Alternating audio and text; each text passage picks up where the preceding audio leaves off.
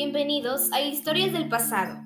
En este episodio nos ubicamos en la terminación de la Edad Media, dando paso al surgimiento de la modernidad y a la profunda crisis del catolicismo, que manifestó a los dogmas de la Iglesia Católica versus Protestante. Este tema es presentado por mi persona, Fernanda Arámbulo, y por una invitada especial que nos hablará sobre este asunto. Ella es Ariana Jaramillo. Muy buenas tardes, Ariana. Muy buenas tardes. Muchas gracias por la invitación. Estoy muy emocionada por compartir sobre este asunto que ha revolucionado a la Iglesia Católica. Por supuesto, mi estimada Ariana. Para comenzar, entremos en detalles de cómo y dónde se originó y fue a comienzos del siglo XVI. Surgió en Alemania, donde se produjo este movimiento religioso que dio fin a la unidad del catolicismo medieval. Este fue la Reforma. La Reforma fue un cisma que eliminó la falta de disciplina del clero y el relajamiento de sus costumbres, pues fue necesario de un movimiento que enfrentara la corrupción desde entonces, ya que éste descuidaba las inquietudes religiosas de sus fieles y atendía más a ceremonias externas. Exacto. Yo pertenezco a la comunidad luterana y uno de los detonantes que dio raíz a la oposición de Martín Lutero fue la venta de indulgencias, que fue establecida por el Papa León X para recaudar fondos y terminar de construir la Basílica de San Pedro, además de palacios episcopales. Pero también enriqueció a las cortes papales y a la jerarquía eclesiástica. Tengo claro que la venta de indulgencias consistía en que los fieles con familiares fallecidos tenían que pagar eh, dinero para ayudar a sus seres queridos a salir lo antes posible del purgatorio y alcanzar la gloria en el cielo. Las indulgencias pueden ser concedidas por el Papa y los obispos a los fieles que realicen acciones reparadoras como donaciones, peregrinaciones y oraciones. Sin embargo, aparte de decir mentiras durante el siglo XVI, algunos humanistas cristianos denunciaron situaciones de abuso por parte del clero católico.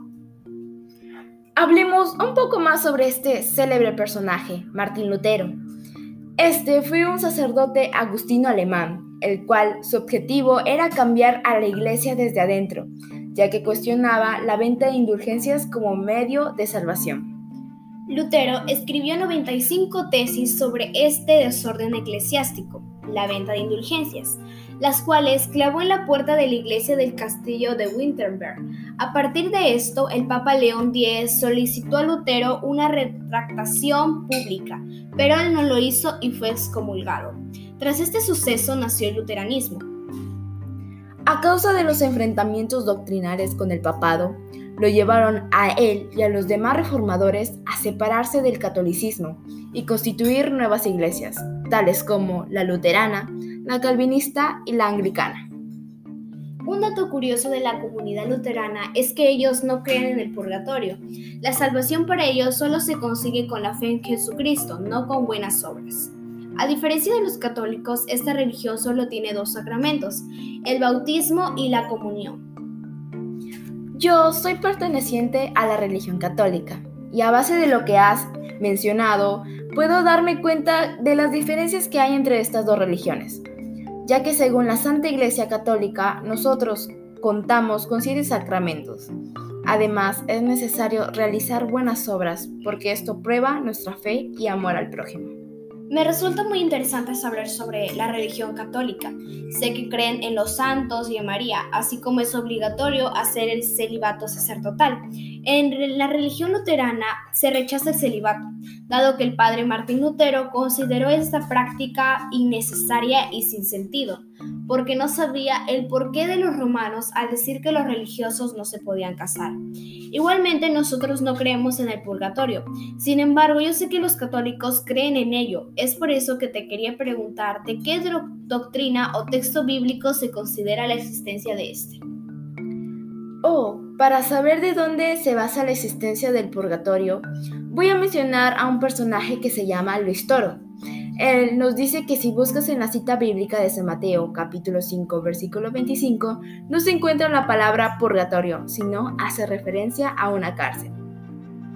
En resumen, la reforma protestante es uno de los hechos más significativos en la historia de la humanidad, porque tras la aparición de los humanistas renacentistas, llegó a revalorizar la razón y la naturaleza humana frente al teocentrismo.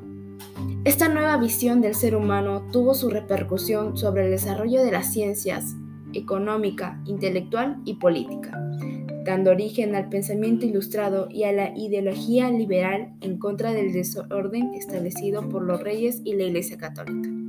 Ya es hora de despedirnos. Gracias a nuestros queridos oyentes por escuchar nuestro podcast Historias del Pasado.